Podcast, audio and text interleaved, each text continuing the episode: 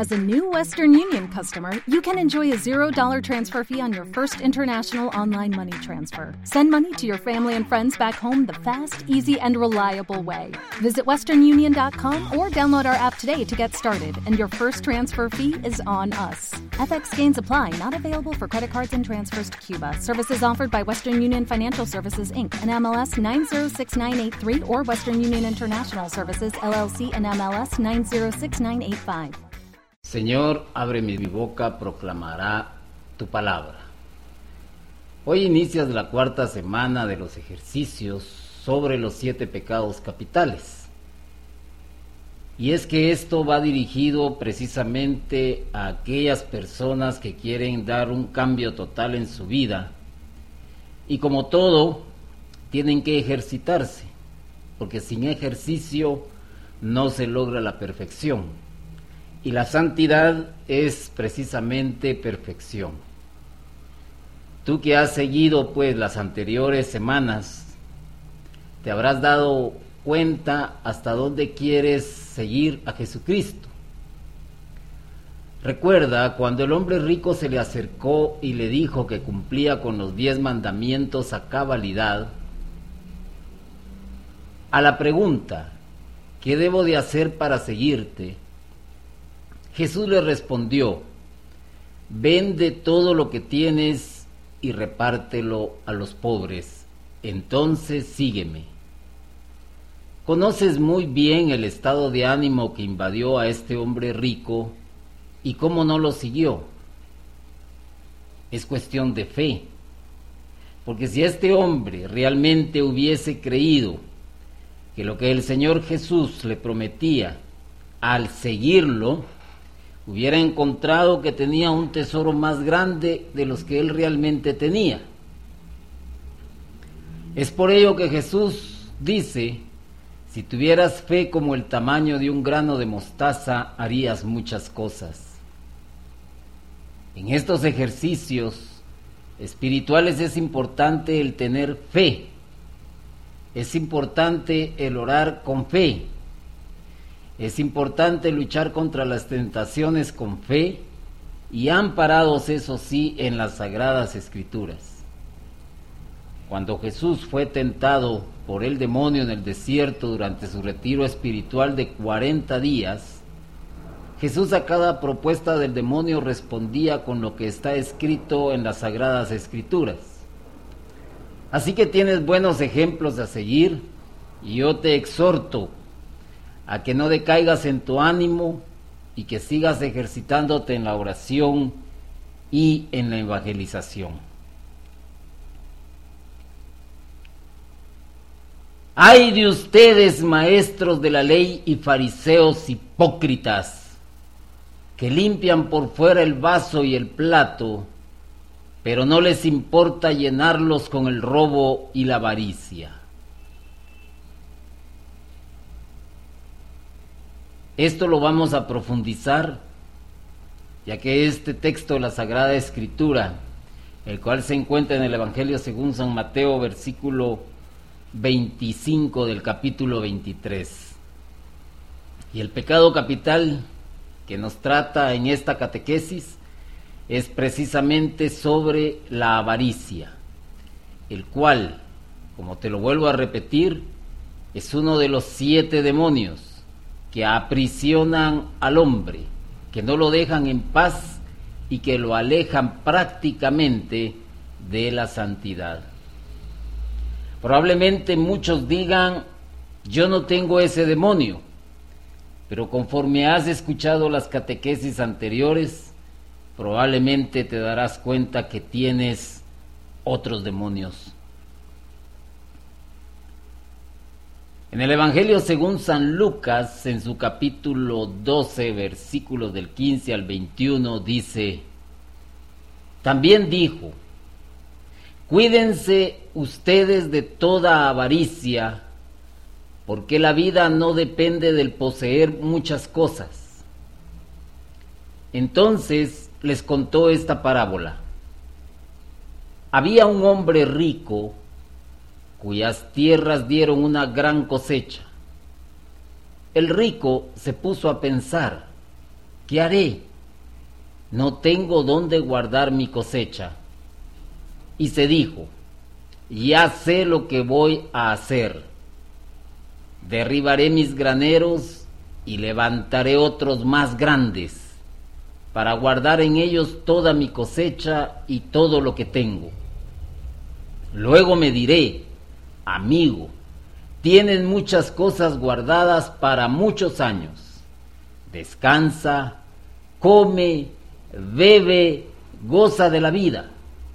Pero Dios le dijo, necio, esta misma noche perderás la vida y lo que tienes guardado, ¿para quién será?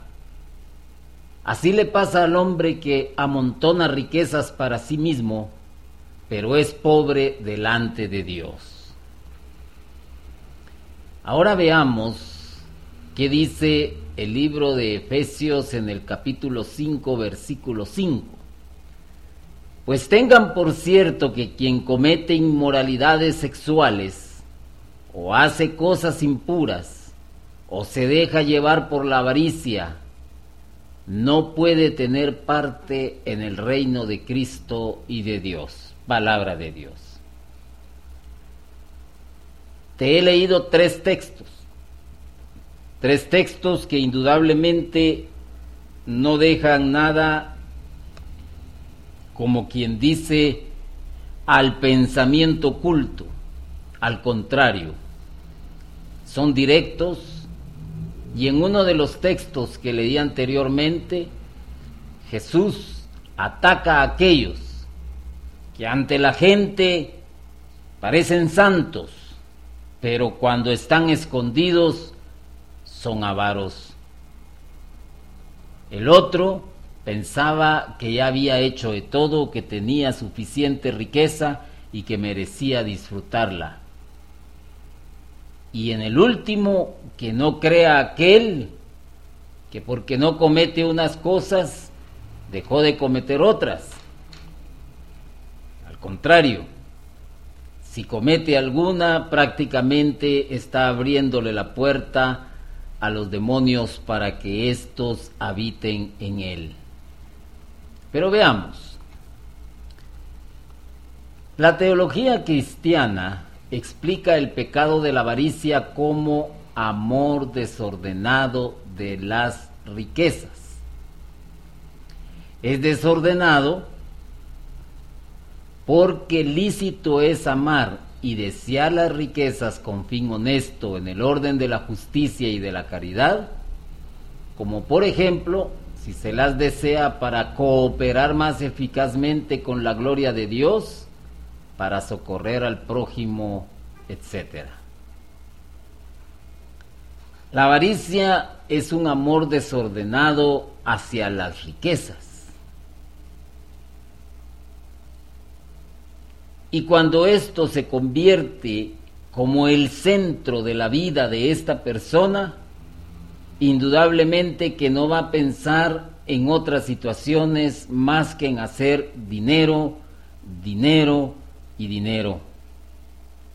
Tener propiedades, terrenos, fincas, casas, todo aquello que lo enriquezca. Y alguno de ustedes conocerá personas que viven precisamente para el dinero y por el dinero. Y son personas que aun cuando se enferman, son tacañas hasta consigo mismos para poder acudir al médico. Dios no quiere que su pueblo sea pobre. Y esto es lo que vamos a tratar de entenderlo también. Cuando el pueblo de Israel salió precisamente del dominio de los egipcios, ellos llevaban oro y llevaban plata, saliendo como un pueblo rico. Eso no es malo. Dios le da a muchos la oportunidad de enriquecerse. Y en esta comunidad, en esta parroquia, hay personas que tienen más que los demás. Y te digo, hay personas que tienen no una casa, sino dos, no un automóvil, tres automóviles. Personas que no les falta el pan sobre la mesa en abundancia, que tienen cuenta bancaria, que manejan tarjetas de crédito, manejan chequeras, tienen sus buenos saldos acumulados y están trabajando en los ministerios de evangelización o social o de enfermos o de lo que tú quieras. No es malo.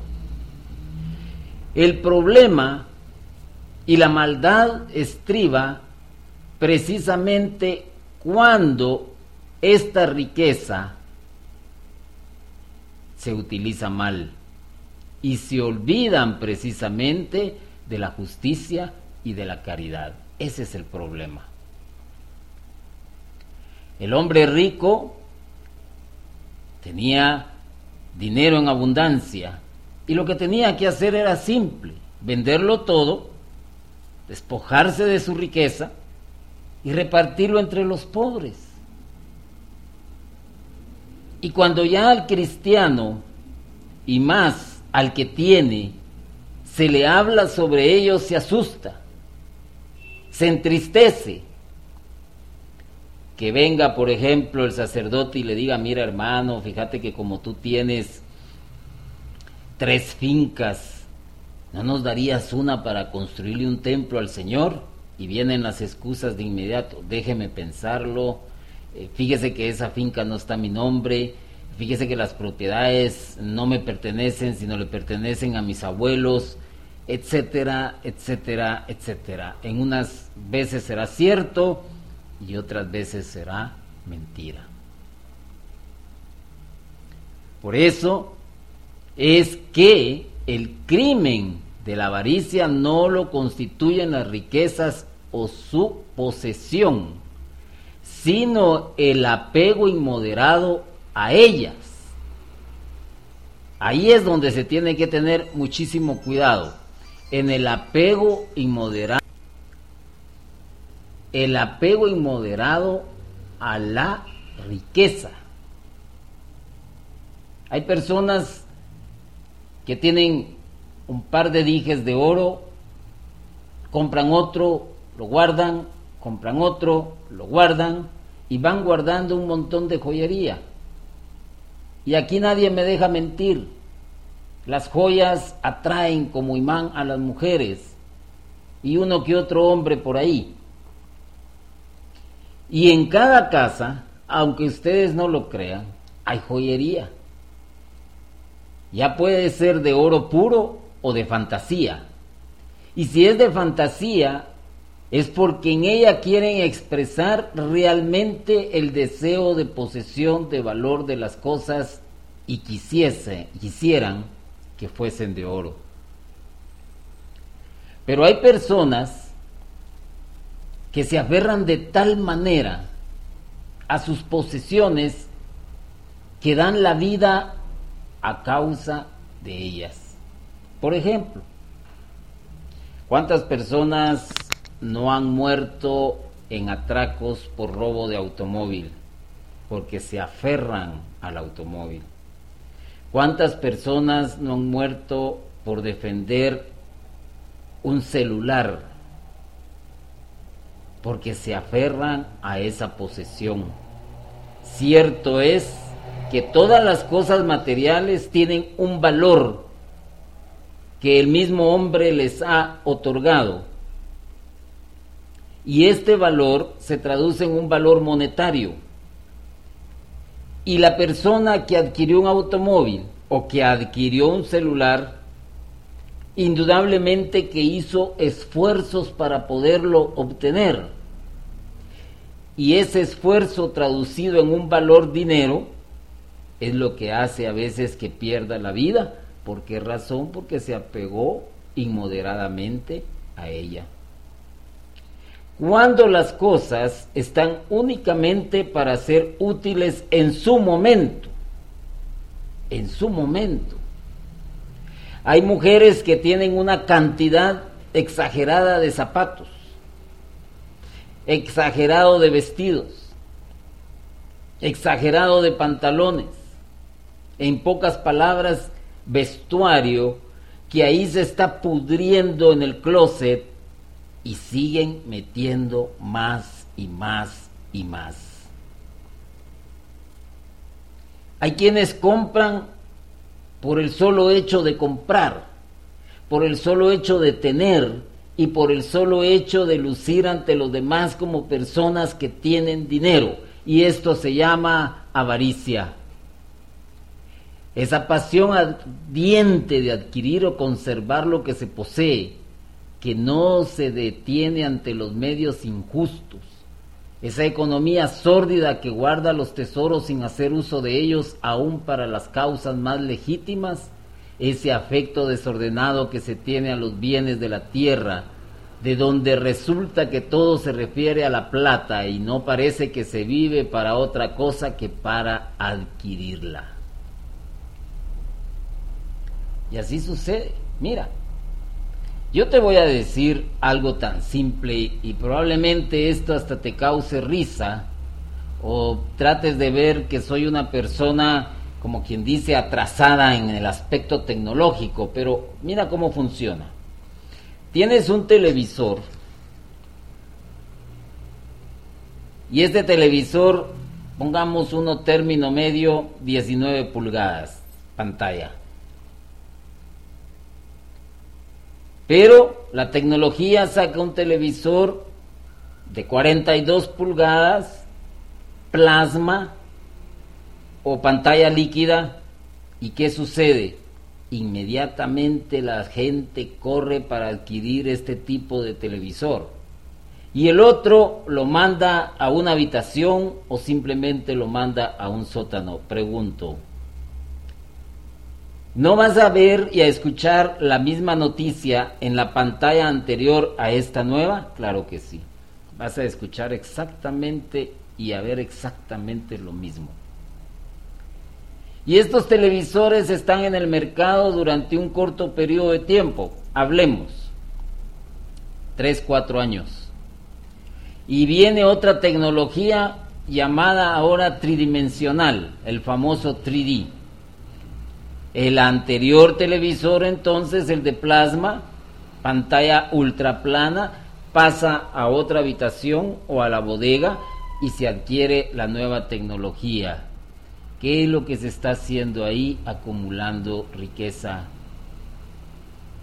Yo pregunto, en orden a la caridad y a la justicia, si tanto es mi placer por adquirir bienes, ¿No sería mejor buscar a alguna familia que no tuviese un televisor y regalarle ese televisor? Imposible. Mejor se vende para volverlo capital, guardarlo en el banco y volverlo a utilizar en mi persona. La avaricia, por consiguiente, es pecado mortal siempre que el avaro ame de tal modo las riquezas y pegue su corazón a ellas que está dispuesto a ofender gravemente a Dios o a violar la justicia y la caridad de vida al prójimo o a sí mismo. Y esto se entiende. No necesita una explicación más grande. Porque el avaro vive en pecado mortal, porque ama la riqueza, y a veces no le importa destruir, y eso sí te lo digo, no le importa destruir honorabilidad de las personas. No le importa dejar en la calle al otro. No le importa el sufrimiento de los demás. ¿Cuántos padres no han muerto y han dejado bienes? Y la familia concretamente hermanos terminan matándose a causa de un bien o el otro está viendo cómo le estafa a los hermanos su otra parte. ¿Acaso esto no es avaricia? La avaricia, por muy pequeña o muy grande, es avaricia. Como aquel que roba, da lo mismo que se robe un simple encendedor para cigarrillos a que se robe un millón de dólares cometió un acto de injusticia. Y el avaro funciona exactamente igual. Y lo que Dios no permite es la falta de caridad. Lo que Dios no permite es que se viole la justicia. Y más cuando atenta directamente contra el prójimo o a sí mismo. Y aquí quiere decir que no hay vuelta. Si atentas contra el prójimo, estás atentando contra Dios. Y si atentas contra ti mismo, estás atentando contra Dios. ¿Acaso no es suficiente lo que Dios te da a diario para poder vivir? Por eso el Señor dijo claramente, y lo dijo así de claro, no se preocupen por el día de mañana. Miren, las aves del campo comen y no están pensando en el día de mañana. Disfrutan ese día, su día. Y el hombre no debe de afanarse por el mañana como le sucedió al otro que ya tenía los, graneros repletos. Pero si ya los tenía repletos, ¿para qué los quería ahí guardados? ¿No era más fácil regalarle al prójimo? ¿No era más fácil darle a los pobres? El hombre rico, ¿no era más fácil seguir el tesoro que Jesús le estaba ofreciendo y en lugar de entristecerse? Saca tú tus propias conclusiones. Y en la avaricia se ven claramente los elementos comunes a todos los pecados. Y a esto sí ponle atención. Por un lado, el avaro pierde el verdadero sentido de su acción poniendo el fin en lo que debería ser un medio. Un medio en este caso la obtención y la retención de las riquezas. Lo que importa al cristianismo es que el prójimo reciba en justicia la caridad que todo le debemos al menesteroso. La avaricia es directamente contraria a la caridad en cuanto es un no dar, más aún en privar a otro de sus bienes para tener más que retener por otro lado, el privar al otro de sus bienes muchas veces con malas artes y retener estos bienes en perjuicio del otro, es también negar al otro en su calidad de persona, de fin en sí.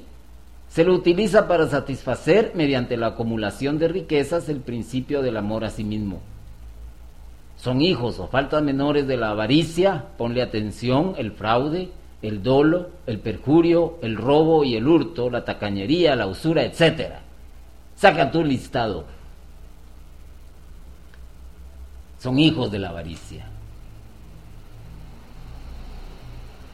Y las cárceles, las cárceles están llenas de personas avaras, de personas que cometieron fraude, de personas que mintieron, de personas que hicieron uso del perjurio, de personas que robaron, de personas que hurtaron,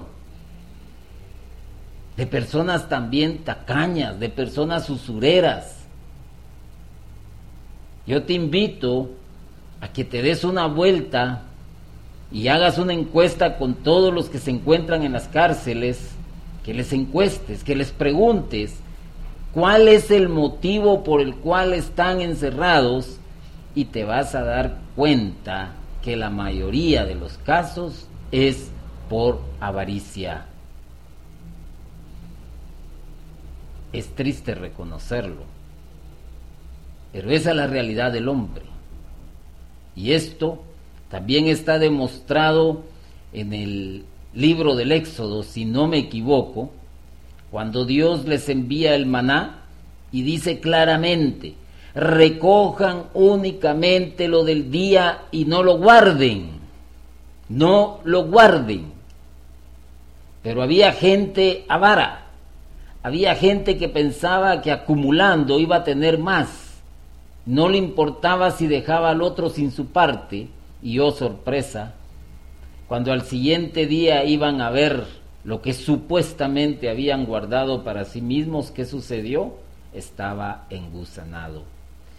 Y esto es precisamente lo que le va a suceder al hombre, porque la palabra de Dios es clara y lo dice en algún lugar de la escritura. El hombre que acumula riquezas acá está provocando que su espíritu se engusane y que no tenga paz. Y allá en la otra vida no le va a servir toda la riqueza que acumuló acá en la tierra, porque al final de cuentas se va encerrado en un cajón donde apenas lleva, si no me equivoco, una tabla arriba, otra tabla abajo y otra tabla a los lados cuatro o cinco tablitas lo van a acompañar al foso. Y ahí no va a disfrutar absolutamente de nada. Toda la riqueza que acumuló en la tierra será de la tierra. Por eso el Señor dijo, acumula tesoros en el cielo donde el hollín y la orina no lo corrompen. Y estos tesoros que el Señor quiere que tú acumules para aspirar a la santidad, para aspirar a la vida eterna es precisamente la caridad, la justicia. Pero veamos algo más. La avaricia viene del latín avarius, codicioso, ansiar es el ansia o deseo desordenado y excesivo por la riqueza. Personas gastan dinerales en los llamados juegos de lotería, esperando algún día ser millonarios, ganarse el premio mayor, yo conocí el caso de una persona que compró un número, se ganó el premio mayor, compró unas camionetas para precisamente eh, camionetas o buses, como ustedes quieran llamarlo o lo conozcan en su país, para transporte público. Compró tres, tenía dinero, se rodeó de amigos, cayó en el licor, perdió los buses y hoy es un mendigante. Su avaricia lo llevó a ese extremo. Otras personas su, avaricia los lleva a que mueran solos. Su avaricia los lleva a que las personas los dejen solos. Y otros en la cárcel. Y otros asesinados ¿Por qué razón? Porque el demonio, eso es lo que persigue al final de cuentas, que tú pierdas tu espíritu, que este espíritu no regrese a Dios.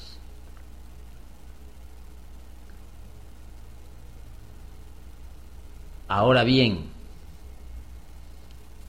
la malicia, ampliamente hablando, consiste en conseguir y mantener dinero, propiedades y demás con el solo propósito de vivir para eso.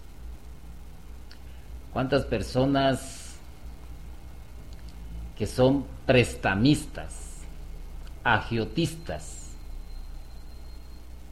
se han quedado con terrenos, con casas, no importándoles el dolor de las personas que ven cómo sus bienes pasan a manos de otros,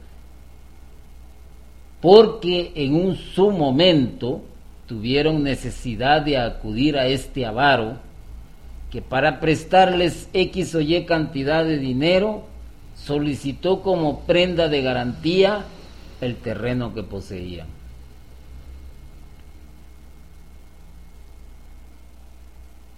¿Y cómo crees tú que vive esta persona? Avara. Esta persona no vive tranquila. teme que le roben, teme que lo asalten, teme que descubran cuánta riqueza tiene realmente. Hay una película eh, y es al mismo tiempo pues una novela famosísima, creo que la escribió Charles Dickinson, si no me equivoco, que habla sobre un personaje llamado Scrooge y el título es Cuento de Navidad. Ahí, precisamente, puedes tú ver reflejado lo que es una persona avara y cómo esta persona sufre y es rechazada por los demás y no es justa y no es caritativa. Pero lo interesante de la novela es cómo él tuvo una oportunidad de reflexionar porque lo habían visitado los fantasmas del pasado, del presente y del futuro. Y Dios no te está hablando a ti por medio de un fantasma, te está hablando por medio de personas reales en todo momento, a toda hora, para que tú reflexiones si eres un avaro, para que tú reflexiones y tengas la oportunidad de actuar con justicia, tengas la oportunidad de actuar con caridad y tengas la oportunidad de salvar tu vida para la eternidad. Después no te vayas a quejar de que el Señor nunca te habló, de que te dijo en alguna ocasión, mira, la vida no consiste en hacer propiedades, la vida no consiste en acumular riquezas. Los textos que hemos leído anteriormente son más que suficientes.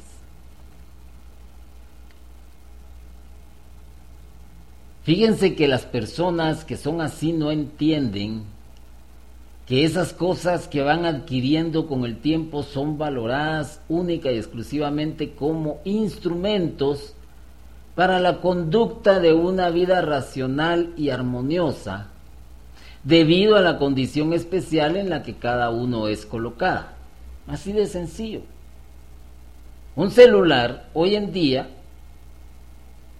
o móvil, o como le llamen, teléfono de esos que ahora son vía satélite, que andas cargando en tu bolsillo, sirve para un propósito, comunicarse.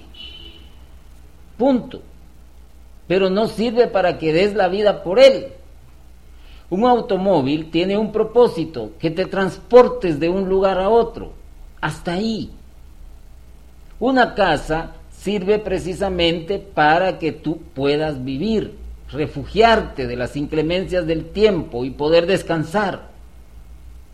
Pero tú no puedes desdoblarte tres, cuatro, cinco, seis veces y con eso poseer tres, cuatro, cinco, seis casas. Pues. Se entiende si tienes seis hijos y has hecho seis casas porque le quieres dejar una casa a cada hijo. Se entiende, pero ¿para qué quieres una séptima? ¿Acaso cuando te mueras te la vas a llevar? No.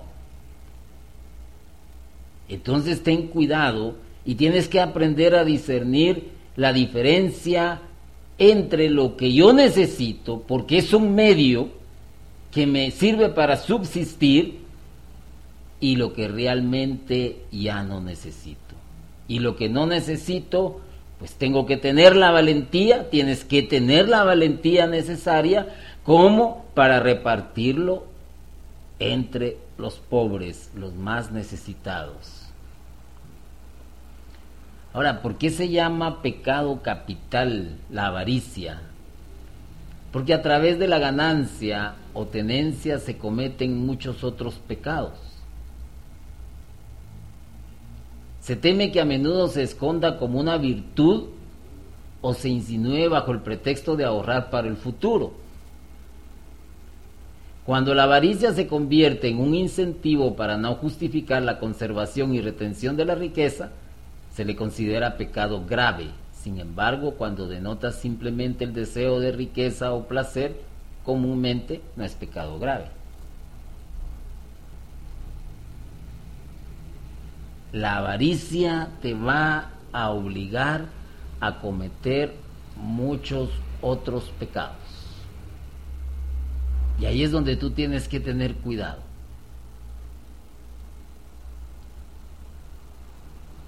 Tú tienes que aprender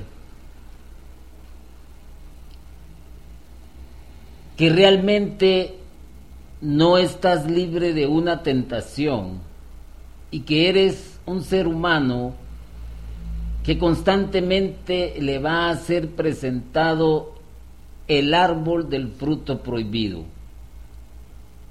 Pero el Señor te ha hablado por medio de su palabra, por medio de su Hijo Jesucristo, por medio de los profetas, por medio de los sacerdotes, por medio de los catequistas, por medio de los religiosos, por medio de quien tú quieras, el Señor te ha hablado.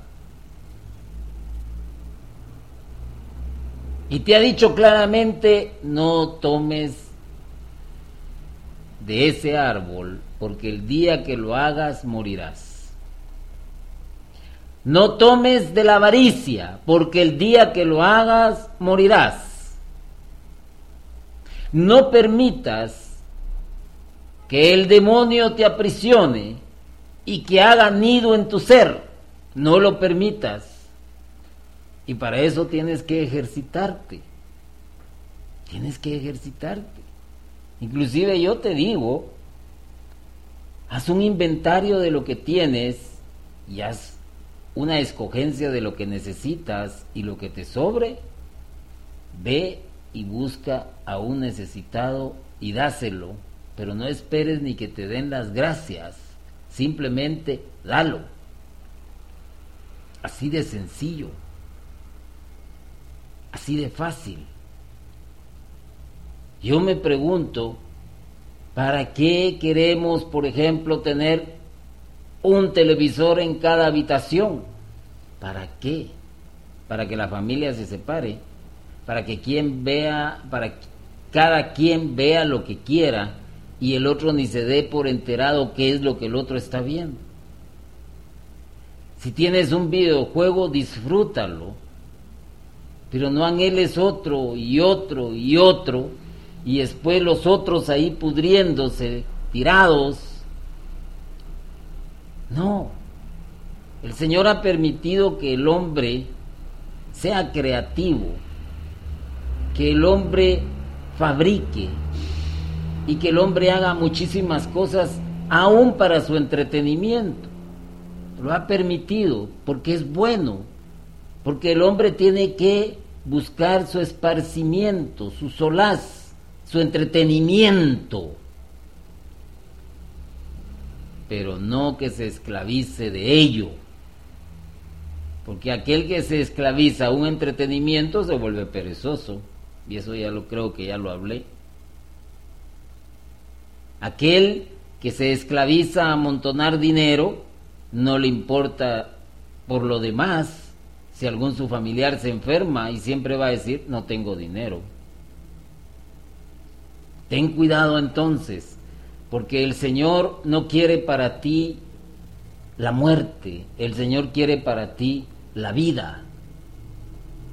¿Y qué es lo que tienes que hacer? Te lo vuelvo a repetir, ejercitarte durante esta semana. Ejercítate, ejercítate, despójate de la avaricia, clama al Espíritu Santo, pide ayuda, que oren por ti, que te impongan manos.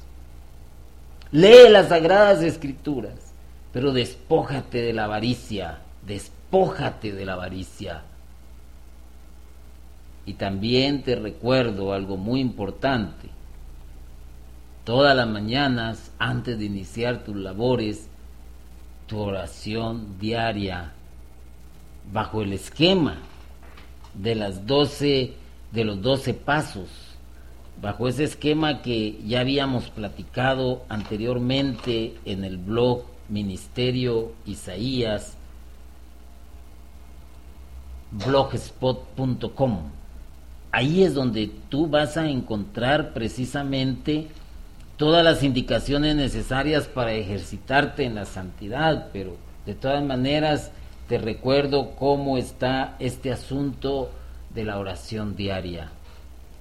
Róbate cinco minutos de tu tiempo y no seas avaro con el Señor. Un día alabanza. Cinco minutos de oración de alabanza son más que suficientes para que tú alabes al Señor porque al final Él no te está pidiendo que le estés alabando toda la vida porque conoce tu condición. Al segundo día cántale al Señor Ahora el Señor ha permitido, porque ha derramado su Espíritu Santo en muchísimos hermanos que tienen ministerios de música y que constantemente están componiendo alabanzas para el Señor, cántale al Señor. El tercer día, concéntrate en la batalla espiritual, en aquello que tienes que rechazar, en aquellos demonios que tienes que expulsar, y uno de ellos la avaricia. Cuarto día, entrégale al Señor en oración todas las áreas de tu vida que aún has sido incapaz de entregarle. En el quinto día, invoca al Espíritu Santo para que Él derrame los dones preciosos sobre ti y que te hagan fuerte y que de esta manera seas una persona valiente. En el sexto día, es un sexto día de arrepentimiento, una oración de arrepentimiento de todo aquello que tú sabes que haces mal y por lo cual debes arrepentirte y por lo tanto le estás pidiendo al Señor, eso sí, perdón. En el séptimo día, haz tu oración de perdón por todos aquellos que te han dañado, que te dañan y que te van a dañar, porque vivimos en un mundo habitado por seres humanos que al igual que tú, al igual que yo, pues somos débiles y en un momento dado nos ofenden o ofendemos y entonces hay que saber perdonar. En el octavo día, una oración en base a la lectura bíblica y hacer una reflexión de la escritura porque el Señor te habla por medio de la escritura. En el noveno día es muy bueno leer la Sagrada Escritura, quedarse en silencio, orándole al Señor en silencio y vas a ver cómo el Señor te va a hablar. En el décimo día, una oración de intercesión por todas las necesidades de los demás, de los demás, pedir por los demás. En el onceavo día pides por ti mismo, por todas tus necesidades. Y en el doceavo, darle gracias a Dios. Y así repetimos el ciclo. Así repetimos el ciclo. Y así vamos a entender estas catequesis. Y así tú vas a entender muchísimas cosas en tu vida. Y así vas a entender el gran amor que el Señor te tiene. Y por eso te permite escuchar. Por eso te permite alertarte. Así que hermano y hermana, esta catequesis pues llega a su final y ten cuidado, ten mucho cuidado con caer en las garras de la avaricia. Alabado sea Jesucristo por siempre. Amén.